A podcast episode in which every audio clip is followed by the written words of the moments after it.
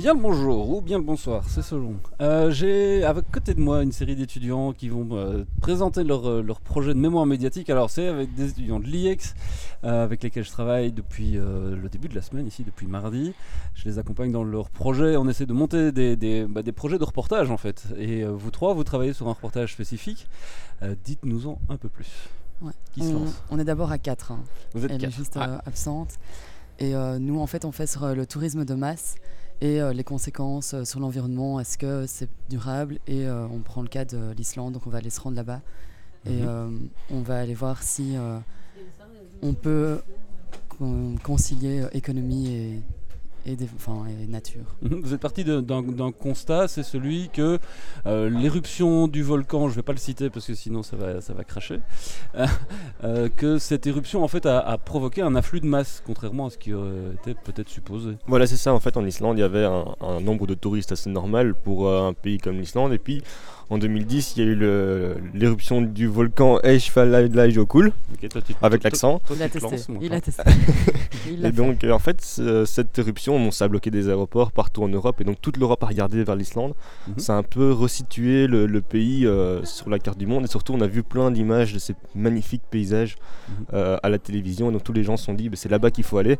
Et depuis 2010, le, le secteur du tourisme euh, explose li- littéralement. Il y a, il y a 20% de touristes en plus chaque année par rapport à l'année précédente depuis 5 ans. Donc là, il y a vraiment, chaque année, euh, ils ont 200 ou 300 000 touristes en plus. Ils savent vraiment, Mhm. c'est vraiment une mine d'or au niveau de l'économie. Mhm. Mais évidemment, ils viennent pour la nature. Et donc, avoir un million de touristes ou un million 300 000 touristes peut-être cette année euh, sur un lieu, bah, évidemment, ça laisse des traces. Et D'accord. donc, euh, c'est là-dessus qu'on qu'on va un peu enquêter. Mhm. Comment est-ce que vous allez vous y prendre? Euh, on parle d'un reportage, euh, on parle d'un reportage vidéo. D'accord. Donc, euh, on va aller sur place. On va essayer de trouver des acteurs du, touriste, du tourisme, pardon, donc des gens qui ont euh, de l'intérêt à, à ce qu'il y ait plus de touristes, Mhm. ou des gens qui défendent la nature. des, on a trouvé, enfin, on a vu dans d'autres reportages qu'on n'a pas réalisé, mais que d'autres ont réalisé, Mhm. euh, d'un petit fermier qui habitait en bas du volcan et qui depuis voit des cartes de touristes qui, passent devant chez lui. Mais c'est devenu un musée en plus, Voilà, cette donc- ferme. Alors que c'était une ferme de génération en génération. Donc Mhm. euh, lui, on va essayer de- de- d'aller le rencontrer pour, pour voir ce que, ce que lui, ça a changé Mhm. d'avoir autant de touristes devant, devant chez lui. Donc c'est vraiment au niveau des acteurs du, du- du secteur. Euh, Vous comptez y partir quand? En juillet. En Donc en, juillet plein dans la saison euh, touristique pour euh, être là au bon moment. Et, euh, D'accord.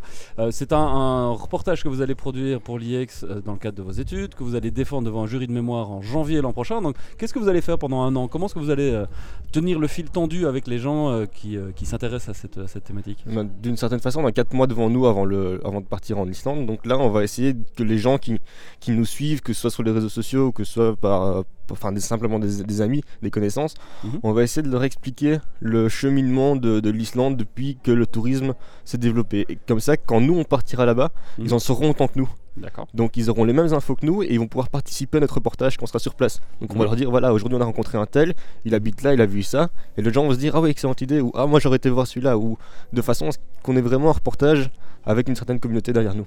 D'accord. Euh, qu'est-ce qu'on peut faire pour vous aider? Et bien un kiss kiss évidemment. nous financer. D'accord. Vous demandez combien d'argent sur, euh, sur cette campagne de crowdfunding La moitié euh, de ce qu'on a besoin, donc euh, 3500. D'accord. Parce que vous avez estimé qu'il y avait des coûts qui étaient supérieurs à ça et vous en prenez une partie à votre charge. Voilà, l'avion, euh, c'est nous qui avons décidé de partir en Islande. On sait que c'est un pays qui est cher. Mhm. Euh, on sait que, que voilà, l'avion jusque-là, c'est une certaine somme. Donc c'est nous qui avons fait ces choix-là et donc on les assume. Et donc nous, on paye le fait que ça soit plus cher. Après, évidemment, le logement, fait quand même, c'est quand même un sacré budget. La voiture sur place, mais oui, on prend une voiture parce que les, dis- les distances, c'est, c'est 100 et 200 km pour aller voir quelque chose. Donc il faut une voiture. Et en même temps, en même temps, on fait pas la voiture pendant trois semaines Ouais. parce qu'on va pas dire ah on fait un tourisme sur le, enfin un, un- un reportage sur le tourisme c'est mas- c'est mal. Et nous on va prendre la voiture, on va consommer à fond. Ben non, on va faire la moitié moitié, donc moitié en, en voiture et moitié en transport en commun pour D'accord. respecter un peu ce qu'on dit quand même. De rester cohérent. Voilà. Euh, quelles sont les contreparties que vous offrez aux gens qui vont vous financer? Euh, je reprends euh, ma petite fiche devant moi. Euh, ben, les contreparties, c'est c'est en même temps du, du classique et en même temps des choses un petit peu plus marrantes. Donc on s'est dit, euh, on On va, faire un Vine personnalisé avec un remerciement. D'accord. Euh, le classique, les photos d'Islande, parce que bon, c'est quand même des paysages magnifiques. Mhm. On a, on a vraiment voulu montrer euh, en fait, euh, aux personnes qui nous soutiennent Mhm. qu'on les remercie. Et donc, ce qu'on a voulu faire aussi, comme euh, Guillaume l'a dit précédemment, c'est que quand on part, ils sont au même stade que nous. Et donc, ce qu'on a fait, c'est que à la moitié de notre séjour, donc euh, à la fin de la première semaine, on va faire une vidéoconférence en direct de là-bas où les Mhm. gens pourront nous écouter et directement interagir avec nous. Donc, selon la première semaine, tout ce qu'on a fait, ils pourront bah, donner leur feedback et en même temps dire ah, est-ce que vous ne feriez pas ça? Et on a encore nous une semaine alors pour essayer d'un peu répondre aussi à leurs questions, de voir ce que eux voudraient qu'on qu'on fasse. de Et donc, garder le processus ouvert en fait. Voilà. voilà, c'est ça, d'un peu Ouais. voir un peu ce qu'eux attendent de nous et donc s'adapter. Et, et c'est pour ça qu'on le fait en plein milieu de notre, reportage- notre reportage. Pardon. Comme ça, bah, on a déjà fait une semaine. Mhm. On peut un peu leur expliquer ce qu'on a fait et donc ce qui reste encore à faire et donc voir avec eux un peu leurs attentes. Et ça, c'est aussi une des contreparties euh, proposées. La campagne va durer combien de temps? Euh, ça va durer jusqu'au 10 ou 11 mai, je pense. Donc on a une grosse cinquantaine de jours devant nous pour, euh, pour trouver 3500 euros. Parfait, bah, bonne chance à vous quatre. Merci à vous.